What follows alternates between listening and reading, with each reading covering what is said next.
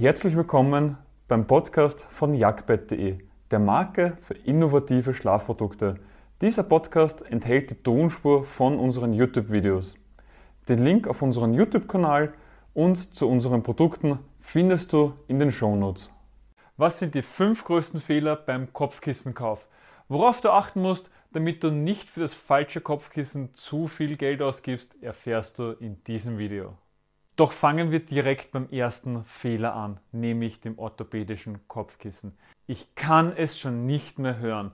Sobald man Kopfschmerzen hat, Nackenschmerzen, Rückenschmerzen, was auch immer, wird immer orthopädische Matratze, orthopädisches Kopfkissen. Ist immer gleich das Erste, was rausgeschossen kommt. Doch, es gibt diesen Begriff einfach nicht. Es ist nur schlicht und ergreifend ein Marketingtrick.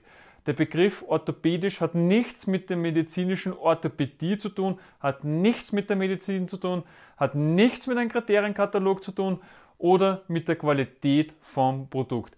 Jeder Hersteller darf sein Produkt orthopädisch nennen, egal ob es der letzte Dreck ist oder ein High-End-Produkt ist. Dementsprechend lass dich von diesem Begriff nicht blenden. Es wird dennoch so gerne verwendet, da es eben für etwas Medizinisches steht, also gerne in Verbindung gebracht wird, für etwas Hochwertiges und dort in Verbindung gebracht wird und es sich gut verkauft.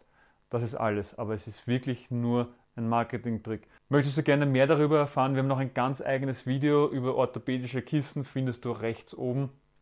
Und für dich generell nur sehr wichtig, fall bitte nicht auf diesen Marketing-Trick hinein. Hier haben wir schon sehr, sehr viele Kunden gehabt, die einfach viel zu viel Geld für ein schlechtes Produkt ausgegeben haben. Und das bringt mich schon direkt zum zweiten Fehler beim Kopfkissenkauf, nämlich den Mythos, ein gutes Kissen muss hoch sein. Ja, es gibt immer wieder die Aussage, nur ein hohes Kissen ist ein gutes Kissen. Und wenn ich dann erzähle, ne, mein Kissen ist eigentlich am Ende vom Tag noch 4 cm, schauen mich alle mal verdutzt an, weil sie sich denken, das kann doch nicht gut sein, da kann man doch gar nicht gut drauf schlafen.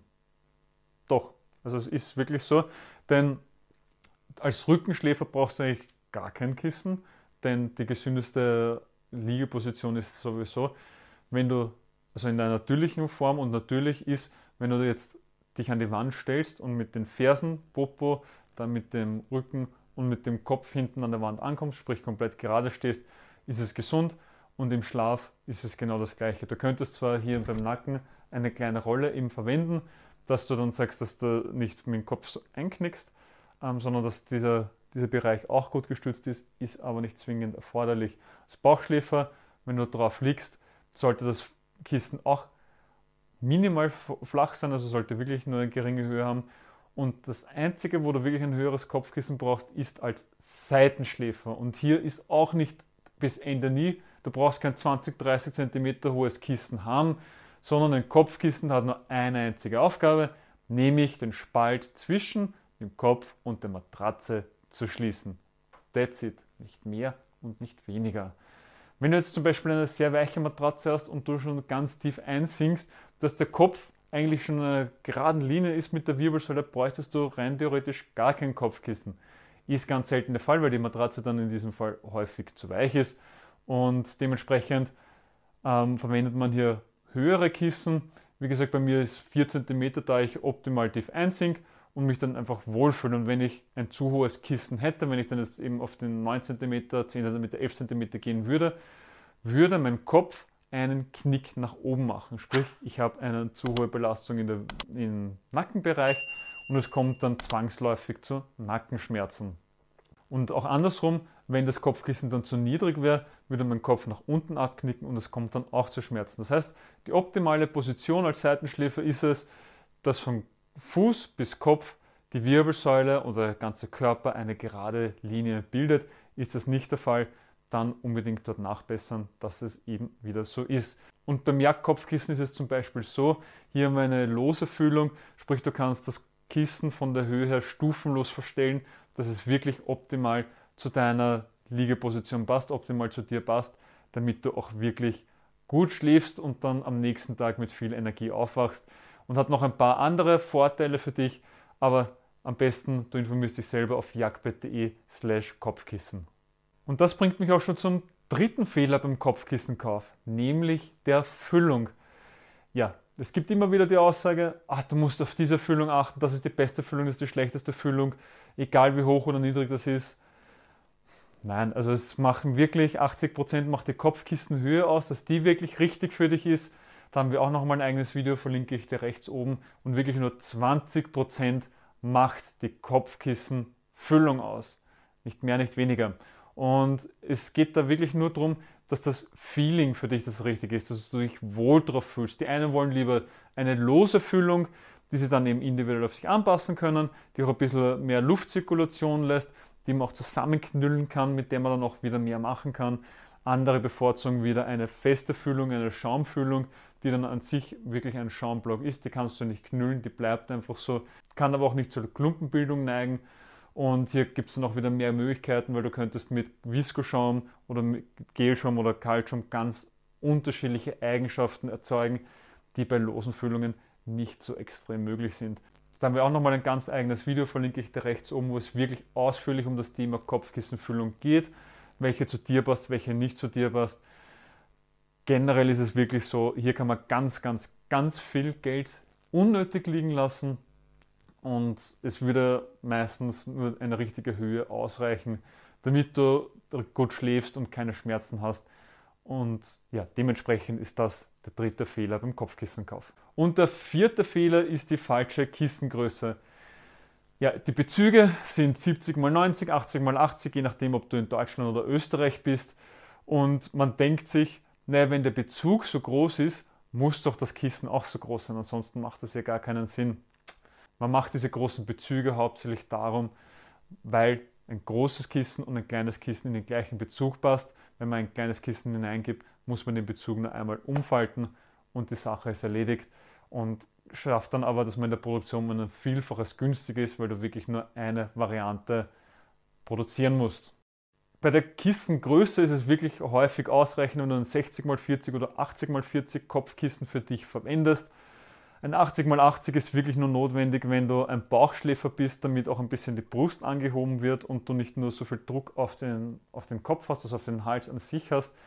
Wie gesagt, als Rückenschläfer brauchst du nicht wirklich ein Kissen, kannst nur sagen, dass du deinen Nacken ein bisschen stützen möchtest und als Seitenschläfer unbedingt ein kleines Kissen mit 40x80 oder 40x60 verwenden, denn es heißt ja auch Kopfkissen und nicht Kopf-Schulterkissen. Es geht wirklich nur darum, dass dieser Bereich optimal gestützt ist und dementsprechend kein großes Kissen verwenden, das den ganzen Raum einnimmt, wo du dann nicht optimal liegst und dann die Vorteile vielleicht von einer Matratze nicht mehr passend sind, wo du noch nicht in die Zone einsinken kannst und dann auch die teuerste Matratze nichts bringt. Wir empfehlen häufig ein 40x80 oder 40x60 zu verwenden. Es gibt dann auch noch die sogenannten Seitenschläferkissen. Das sind diese ganz langen Kissen, die du dann seitlich hinlegen kannst, ist wieder was ganz anderes. Es geht wirklich nur darum, dass man sagt, für ein Kopfkissen, was du dann eben oben auf deinen Kopf hinlegst. Und der fünfte Fehler beim Kopfkissenkauf ist der Mythos, teuer ist immer besser. Das lässt sich mit einem einfachen Nein beantworten, denn der Preis ist zwar ein Indiz über die Qualität, hängt aber von mehreren Faktoren ab, unter anderem von dem Material, also von der Füllung, von dem Bezug, auch der Qualität, da gibt es auch wieder Qualitätsunterschiede, dem Herstellungsland und der Vertriebsstruktur. Ja, also ein Bezug und ein Material ist sowieso logisch. Hier gibt es dann auch wieder Unterschiede. Ähm, Polyester ist günstiger als jetzt Baumwolle oder irgendeine Vicuña-Wolle, also die natürlich extrem teuer ist, wo es dann auch wieder fraglich ist, ist dieser extrem hohe Preis auch gerechtfertigt? Ist der Komfortunterschied dann wirklich so groß? Muss jeder für sich selber entscheiden? Wir sagen nicht wirklich, also es gibt so einen gewissen Punkt, wo man sagt, da kann man wirklich mit jedem Euro mehr Komfort rausholen, aber ab einem gewissen Grad wird das dann halt einfach nur mehr absurd teuer und der Komfortunterschied ist nicht mehr viel größer. Auch das Herstellungsland ist natürlich ein großer Unterschied. Wer jetzt zum Beispiel in China, Türkei, irgendwo Ägypten fertigt, ist deutlich günstiger als in Deutschland. Aber dafür sind halt auch die Logistikwege um einiges weiter. Qualitätsstandards können auch unterschiedlich sein, je nachdem, ob es nach deutschen Qualitätsstandards gefertigt wird oder nach den regionalen Qualitätsstandards. Und die Vertriebsstruktur ist auch ein ganz großer Kostentreiber. Beim stationären Handel ist es häufig so, vor allem wenn die Produkte von Fernost kommen, da gibt es einmal den Hersteller, der daran verdient, dann gibt es einen Großimporteur, der daran verdient, dann auch noch ein Handelsvertreter, der daran verdient, äh, noch ein paar andere Vertreter in dieser Kette und der Einzelhändler hat auch noch einmal seinen äh, Aufschlag drauf. Dementsprechend haben wir ganz, ganz viele Personen, die hier mitverdienen wollen und jeder sein Stück vom Kuchen abhaben möchte. Das andere ist das sogenannte D2C-Konzept, also Direct to Consumer, wo man jetzt dann eben sagt, man möchte jetzt nicht mit so vielen Positionen zusammenarbeiten, sondern wie gesagt, lass uns direkt mit dem Hersteller zusammenarbeiten, das Produkt dann selber zu verkaufen. Und bei Jagd machen wir das eben auch so, weil du kannst die Produkte deutlich günstiger anbieten, bei der gleichen Qualität und teilweise wirklich sogar aus dem gleichen Werk und für einen deutlich günstigeren Preis. Und wie du jetzt einen großen Bezug auf ein kleines Kissen gibst und einen Trick, den du wahrscheinlich noch nicht gekannt hast, erkläre ich dir im nächsten Video. Ich hoffe, du hast direkt etwas aus dieser Podcast-Folge für dich mitnehmen können. Wenn ja, dann gib uns eine Bewertung auf deiner Podcast-Plattform. Sie hilft mehr, als du glaubst. Weitere Informationen zu uns findest du auf jagdbett.de. Den Link dazu findest du auch in den Shownotes. Bis zum nächsten Mal.